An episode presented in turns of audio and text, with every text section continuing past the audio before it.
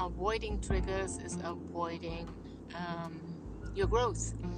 Heute möchte ich darüber sprechen, wie der Zusammenhang aus Triggern, also was uns im Leben so triggert, ähm, wie das quasi mit unserem Persönlichkeitswachstum und auch mit dem Businesswachstum zusammenhängt und wie wir sozusagen, indem dass wir Trigger vermeiden in unserem Leben, äh, damit auch unser Wachstum vermeiden. Ja?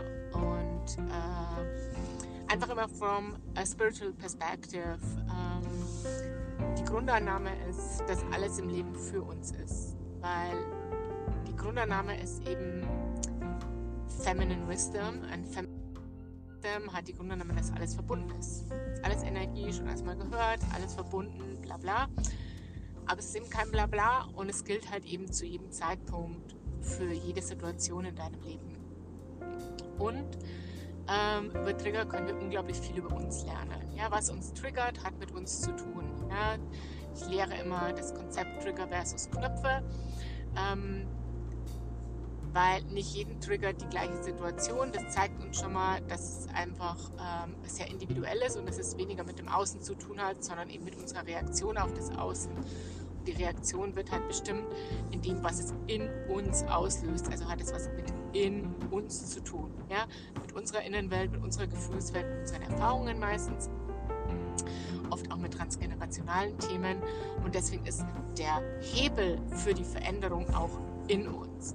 Weil, und jetzt kommt der springende Punkt mit Triggern ausweichen, wenn wir versuchen oder anfangen, bestimmte Situationen zu vermeiden. Wir vermeiden zum Beispiel den cholerischen Chef zu treffen. Wir vermeiden Salesgespräche in einer bestimmten Art und Weise zu führen, weil wir da immer getriggert werden. Dann ähm, weichen wir sozusagen dem aus, was ja sozusagen unser nächster Schritt in die Heilung, ins Ganzwerden, ins Potenzial ist. Weil etwas, was uns sozusagen berührt, ich würde es einfach mal reframen wollen, dass ein Trigger etwas ist, was dich sehr tief berührt. Du kannst ja mal hinspüren, ob das schon was verändert für dich. Äh, einfach mal das mental so zu reframen.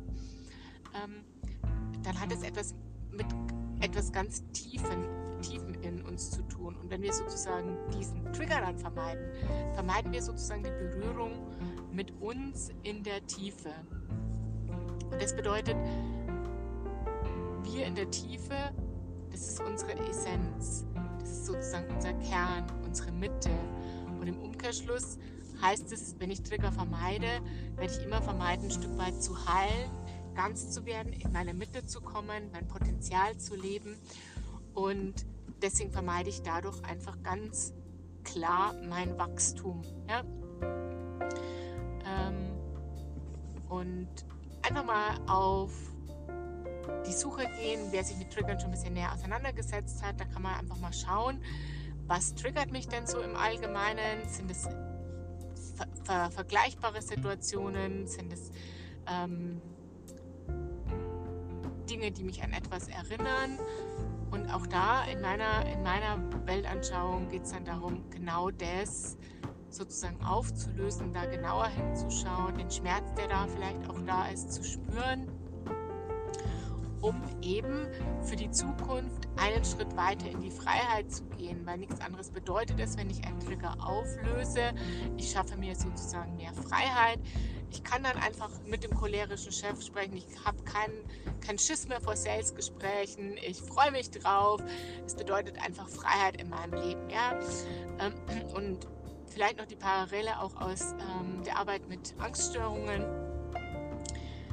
auch da gibt es ja die Tendenz, dass Menschen zum Beispiel am Anfang vor U-Bahn-Fahrten Angst haben. Dann gehen die nicht mehr in die U-Bahn, sondern gehen halt alles zu Fuß oder fahren es mit dem Radl und so. Und dann beginnt sozusagen das schwierig zu werden. Ja? Also der Radius der Möglichkeiten schränkt sich immer weiter ein, weil das Thema letztendlich ja nicht die U-Bahn ist, sondern ein Thema in uns. Ja? Und das Leben uns quasi auch keins auf die Mütze gibt, sondern uns einfach die ganze Zeit sagen will, hey, schau da mal genauer hin. Es ist nicht das, es ist nicht das. Möchtest du dich noch mehr einschränken lassen oder möchtest du mehr in deine Freiheit kommen? Dann erlaub dir, noch eine Etage tiefer zu schauen. Erlaub dir, da nochmal hinzuschauen. Erlaub dir, den Schmerz noch tiefer zu fühlen. Also in meiner Welt eben dieser ganz große Shift weg von etwas weghaben wollen hin zu das Geschenk darin erkennen, embracing, umarmen, sich in die Gefühle verlieben. Das macht wirklich neue Räume auf in die Freiheit, in die Entwicklung, in das Wachstum von deinem Business, äh, von deinem Leben und vor allen Dingen von deiner Lebensfreude. Ich hoffe, das hat dir gefallen und äh, wenn es dazu Fragen gibt, total gerne einfach an support.tinabreit.de schreiben und äh, ich freue mich, wenn du bei meiner nächsten Podcast-Folge wieder mit dabei bist.